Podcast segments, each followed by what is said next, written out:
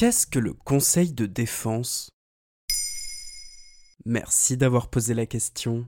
Avec la pandémie de Covid-19, on a souvent entendu parler du Conseil de défense se réunissant pour évoquer l'évolution de la situation sanitaire et discuter de nouvelles mesures à adopter. À la suite de l'assassinat de Samuel Paty à Conflans-Sainte-Honorine le 16 octobre 2020, le Conseil de défense est de nouveau réuni. En parallèle, plusieurs médias posaient différentes questions comme Que peut-on attendre du Conseil de défense? À quoi va servir le Conseil de défense? Dimanche 18 octobre, après l'assassinat du professeur d'histoire-géographie, le Conseil de défense s'est réuni à l'Élysée et a notamment décidé d'expulser 231 étrangers fichés S. Parmi les autres objectifs établis par le Conseil, assurer une meilleure sécurité des établissements scolaires. Et c'est dans ces moments-là qu'on se demande ce qu'il y a derrière ce nom qui veut pas dire grand-chose. Déjà, en entier, c'est Conseil de défense et de sécurité nationale. Là, ça parle un peu plus. Il s'agit d'une version restreinte du Conseil des ministres dont l'objectif principal est de déterminer et coordonner la politique de sécurité et de défense du pays. Cette réunion rassemble le président, le premier ministre, le ministre de l'Intérieur, le ministre des Armées, le ministre des Affaires étrangères, celui de l'économie et du budget.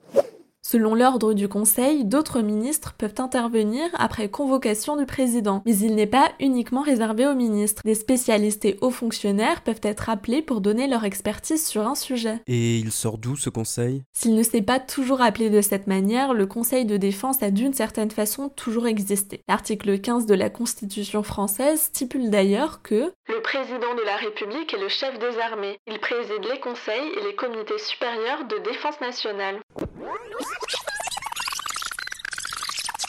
En 1986, Jacques Chirac crée le Conseil de sécurité intérieure après la vague d'attentats qui a secoué Paris. À cette époque, le Conseil rassemble le Premier ministre, les ministres de la Défense, de l'Intérieur, de la Justice, des Finances, des Affaires étrangères et des dom-tom. En 1997, son fonctionnement est un peu modifié parce qu'il n'a pas servi pendant plusieurs années. Il n'y a plus que les ministres de l'Intérieur, de la Défense, de la Justice et des douanes avec le Premier ministre. Son utilité change puisqu'il est en charge de la sécurité intérieure aussi de la coordination des actions des différents ministères. Avec les attentats de 2001 aux États-Unis, la sécurité intérieure reprend la première place. Puis Nicolas Sarkozy devient ministre de l'Intérieur et président. En 2019 est créé le Conseil de défense et de sécurité nationale tel qu'on le connaît aujourd'hui. Il est présidé par le chef de l'État et est appuyé par le secrétariat général de la défense et de la sécurité nationale. Mais ça change quoi par rapport à avant? Il a des compétences spéciales. Ensemble, le Conseil doit définir les priorités et les orientations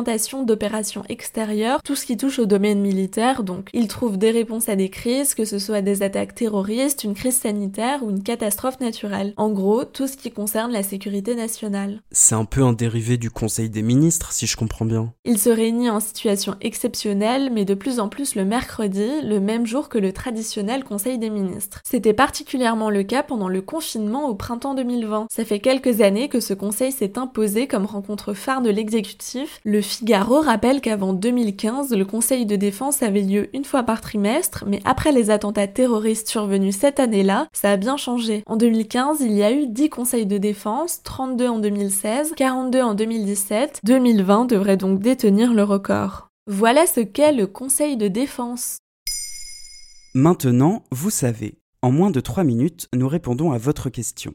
Que voulez-vous savoir? Posez vos questions en commentaire sur les plateformes audio et sur le compte Twitter de Bababam. Ba,